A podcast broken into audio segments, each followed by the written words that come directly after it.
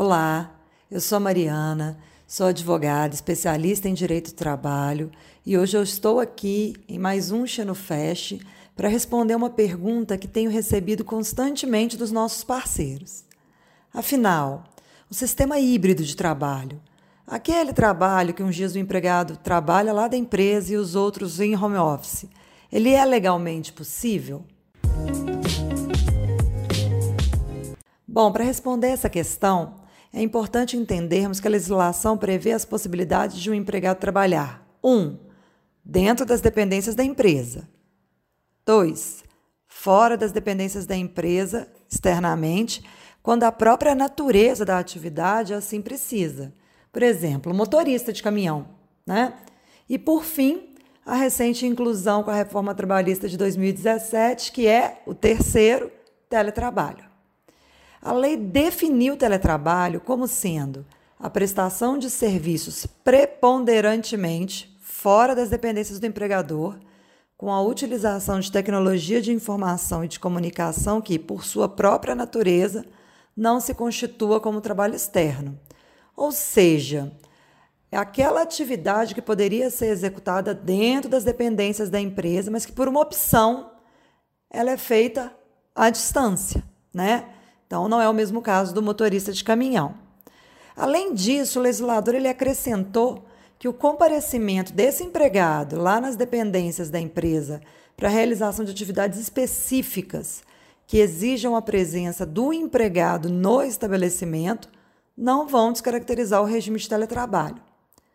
Da avaliação desse dispositivo, é de se concluir que no teletrabalho o empregado comparecerá apenas algumas poucas vezes na empresa, em situações pontuais, de modo que nos leva a crer não ser esta a possibilidade daquele sistema híbrido é, em que durante uma semana o empregado trabalha internamente, na outra na sua casa, ou dois dias em casa, três dias na, na empresa, enfim.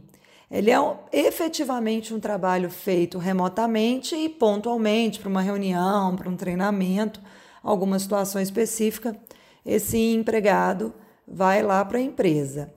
Então, respondendo aí a pergunta inicial, não há atualmente na legislação uma regulamentação específica sobre essa jornada híbrida ou mista, que vem sendo amplamente praticada pelas empresas até mesmo antes da pandemia. Assim, Nesse cenário, o que eu recomendo sempre que para aquelas empresas que possuam esse sistema de trabalho híbrido ou misto e que tenham a obrigação legal de controlar a jornada dos seus empregados, ou seja, aquelas empresas que têm mais de 20 empregados nesse novo mínimo que foi inserido pela reforma trabalhista, que o façam, que controlem a jornada. Tá, mas, Mariana, como é que eu farei esse controle se eles, esses empregados, não vêm na empresa diariamente e a única regulamentação sobre o ponto não autorizou esse controle à distância? Bom, minha sugestão seria incluir em um acordo coletivo de trabalho firmado com o sindicato que representa os seus empregados no município que eles trabalham a autorização expressa para a adoção de controle eletrônico por aplicativo ou software à distância. Isso a portaria da Superintendência Regional do Trabalho autoriza.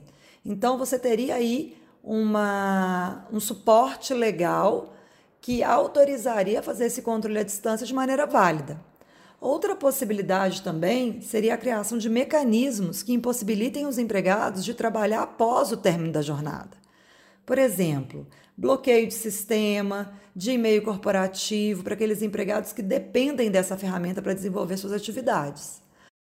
Ou seja, se o empregado precisa acessar o sistema e o sistema não pode mais logar depois das 19 horas, por exemplo, e essa é a atividade dele, fica fácil de comprovar em eventual ação judicial que ele de fato não trabalhava depois do horário.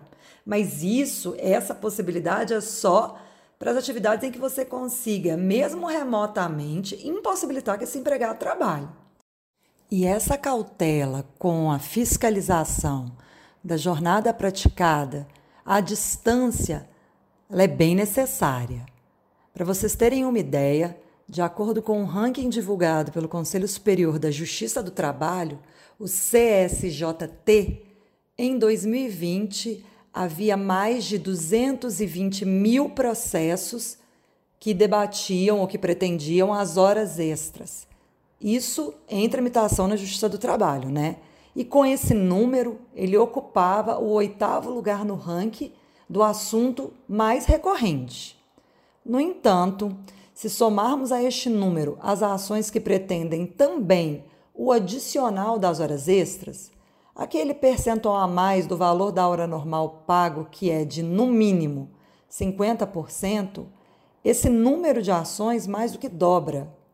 Esse é o pedido que ocupa a sexta posição no ranking de ações e que, somado aos processos contabilizados sem o adicional, aqueles 220 mil que citei, totalizam 450 mil processos em tramitação na Justiça do Trabalho em 2020. Deste modo, o assunto mais debatido na Justiça do Trabalho são as horas extras e seus adicionais, superando as outras cinco posições que se referem aos pedidos de verbas rescisórias e multas também decorrentes da finalização do contrato de trabalho. Sim, fica aqui a recomendação para avaliar e adequar, claro, sendo possível, as jornadas dos seus empregados, sejam elas dentro ou fora das dependências da empresa. Lembrando que o jurídico pode ser um grande aliado na busca dessas soluções. Um abraço e até a próxima!